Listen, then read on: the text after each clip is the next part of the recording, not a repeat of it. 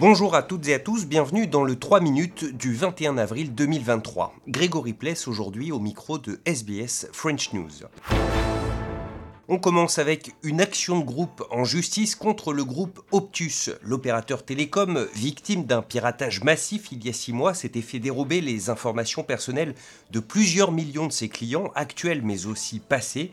Selon Ben Hardwick, l'avocat qui les défend, plus de 100 000 clients ont déjà sollicité les services de cette firme d'avocats, estimant que l'entreprise a manqué à ses obligations concernant la protection de leurs données personnelles. Il envisage de réclamer un montant très élevé de dommages et intérêts. We'll be seeking a substantial sum of compensation from Optus. The amount of damages will ultimately be a matter for the court. For everyday Australians, their privacy is often priceless. So it's hard to put a price on what it means to have your information compromised. À Sydney, le Harbour Bridge a aujourd'hui été le théâtre d'une première, la traversée d'un métro sans conducteur. Un premier test concluant sur cette prolongation de la ligne de métro Existence reliant actuellement Talawang à Chatswood et qui à terme ira jusqu'à Bankston en passant par le centre-ville. Ces trains sans conducteur sont français, construits par Alstom. Un premier échange téléphonique entre Emmanuel Macron et Joe Biden. Il ne s'était pas parlé depuis les déclarations récentes du président français à Pékin sur la Chine et Taïwan. Ces propos n'avaient pas du tout plu à Washington. Et visiblement, ils ne sont toujours pas sur la même ligne. Explication Guillaume Nodin pour RFI.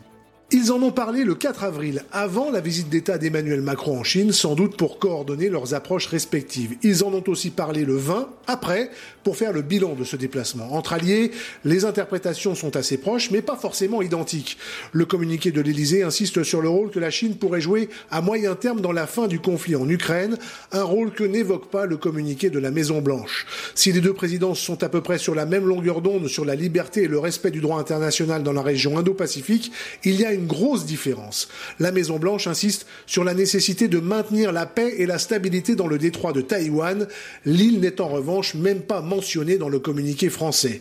En rentrant de Chine, le président français avait expliqué que sur la question de Taïwan, l'Europe ne devait pas être suiviste ni se laisser entraîner dans les crises d'autres. Des propos qui avaient pour le moins surpris dans plusieurs pays européens et aux États-Unis. À Washington, en attendant que l'Élysée s'exprime, la Maison-Blanche avait préféré souligner la qualité de sa relation avec la Cela n'empêche manifestement pas d'assumer des points de vue assez clairement distincts. Guillaume Nodin, Washington, RFI. Notons enfin que de violents combats agitent toujours le Soudan entre l'armée du général Al-Bourhan et les miliciens du général Emeti. Quatre hôpitaux ont ainsi été pris pour cible à Khartoum alors qu'on s'apprêtait à célébrer la fin du ramadan dans la capitale. On dénombre déjà 330 morts et plus de 3000 blessés en seulement 6 jours d'affrontement. Voilà pour l'essentiel de l'actualité en 3 minutes. Lundi, vous retrouverez Marianne Murat pour un nouveau bulletin.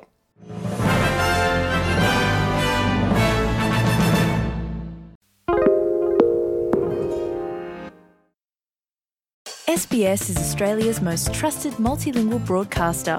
Our listeners are loyal, highly engaged, and have supported countless local businesses. We offer advertising packages for businesses of all sizes. Our experienced sales team will guide you through the process of owning a great campaign. Bring your own ad or have our production team make you something in one of our 68 languages. Start the conversation with your new audience today. Email sales at sbs.com.au.